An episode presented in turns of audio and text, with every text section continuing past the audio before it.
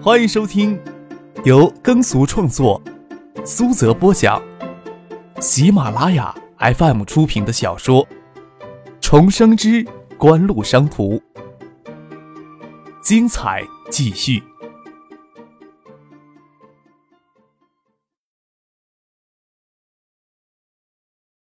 第四百三十四集。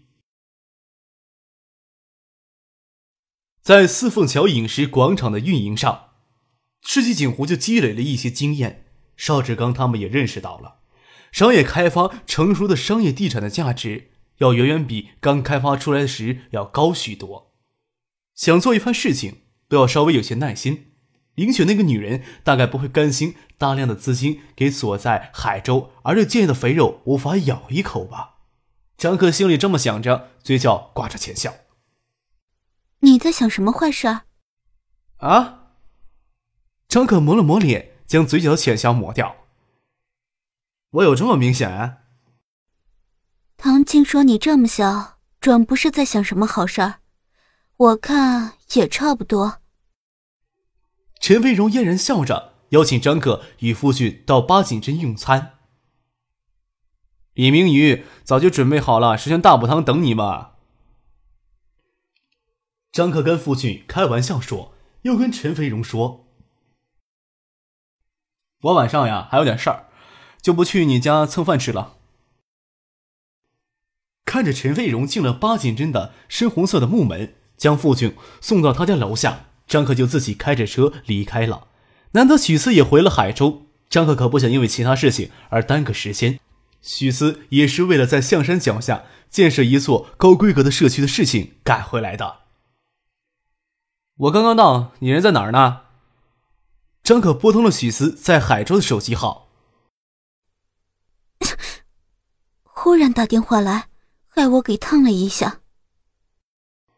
许思在电话那头有些微惊的娇嗔着：“你在家里呢？煲汤呢？”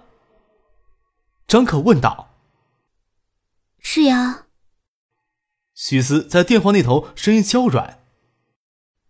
我在你家呢，正帮着婉清姐煲汤呢。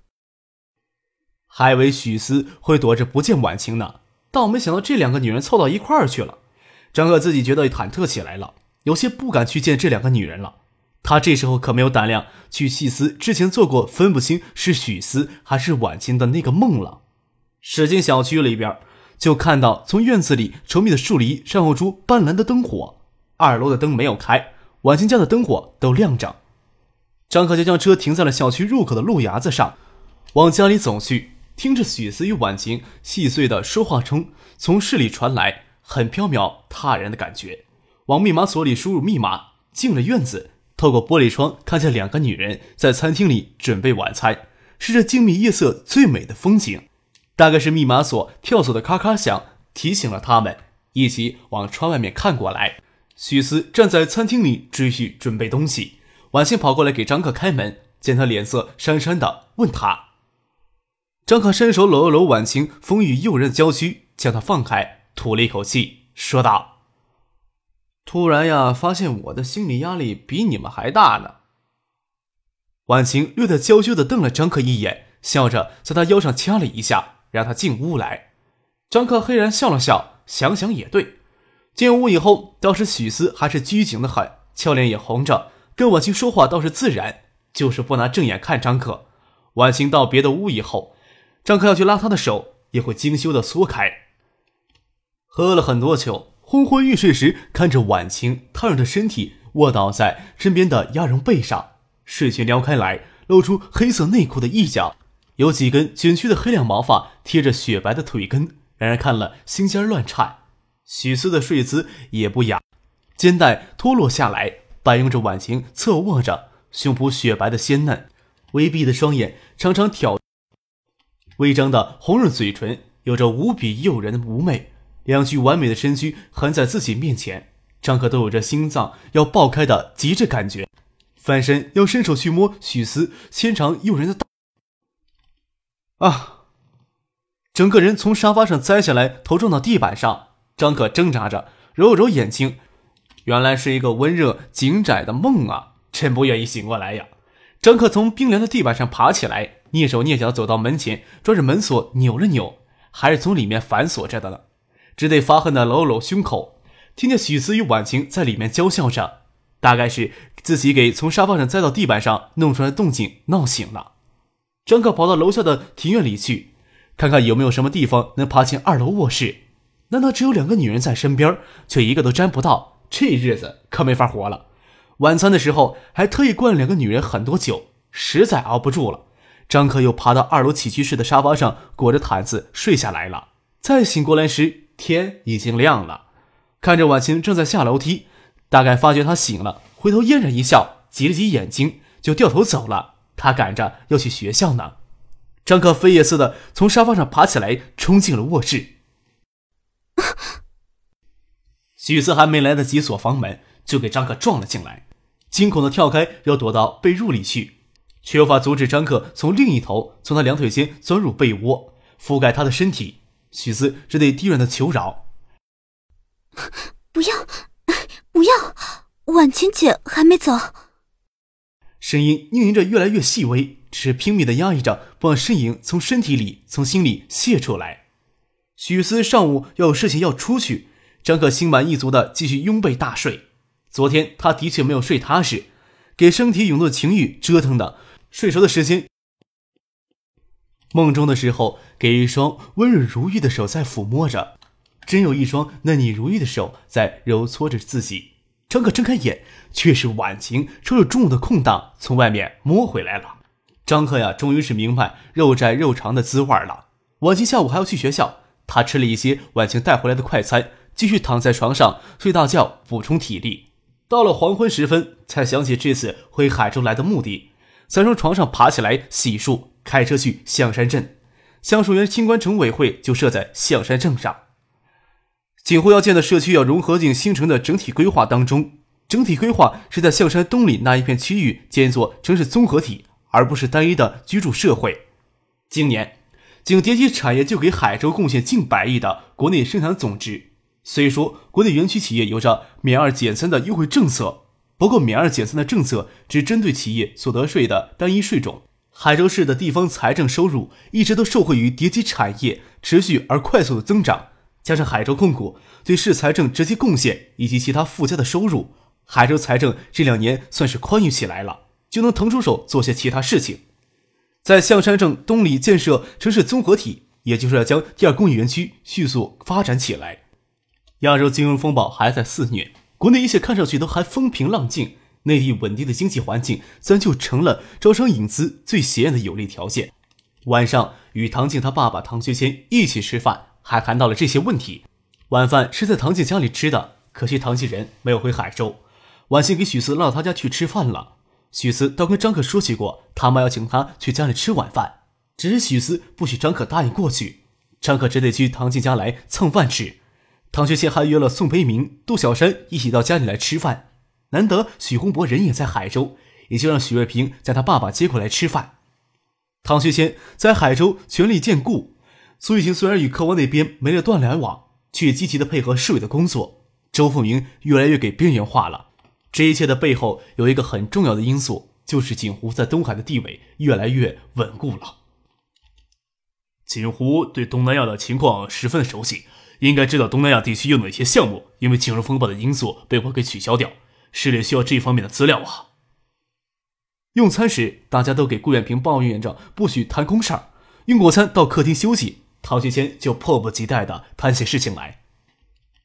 这些资料不会只提供给新吴吧？我怎么敢呀？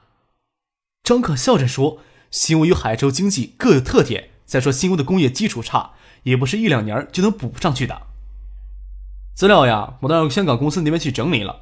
这边是谁挂帅呀？宋培明抓这事儿，拿到资料先联系，在多个部门抽调人手，组团到东南亚跑一圈，争取多谈几个项目回来。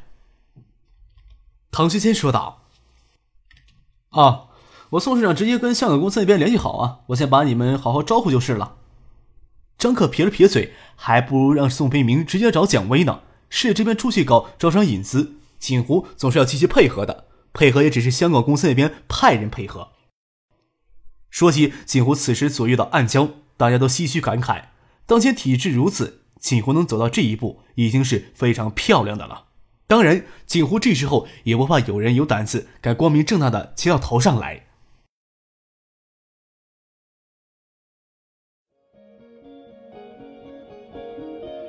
您正在收听的是由喜马拉雅 FM 出品的《重生之官路商途》。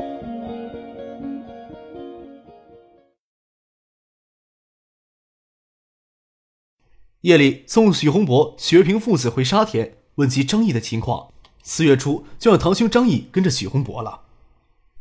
还行，我再用一两年，有个人使唤，总要方便许多呢。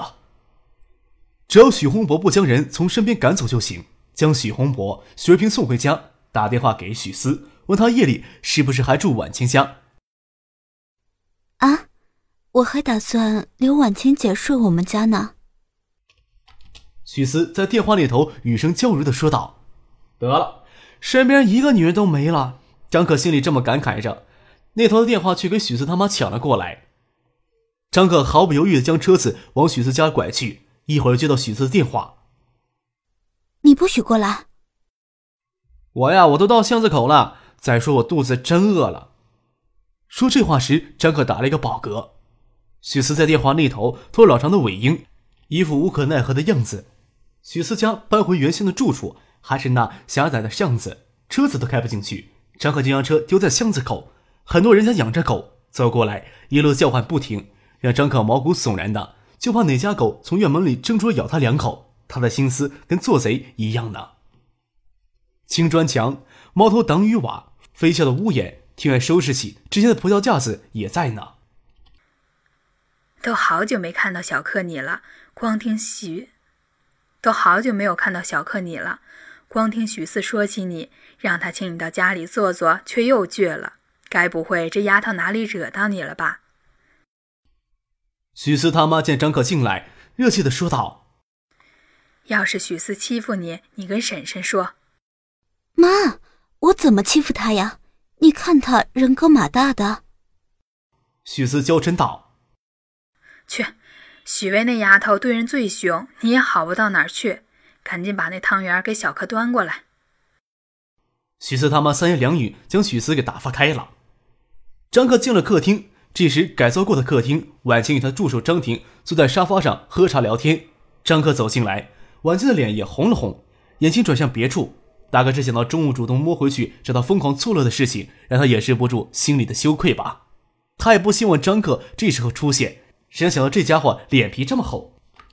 说起来，张克的确也很久没有跟许思爸妈见过面了。大概是与许思发生关系后，张克也有心虚吧。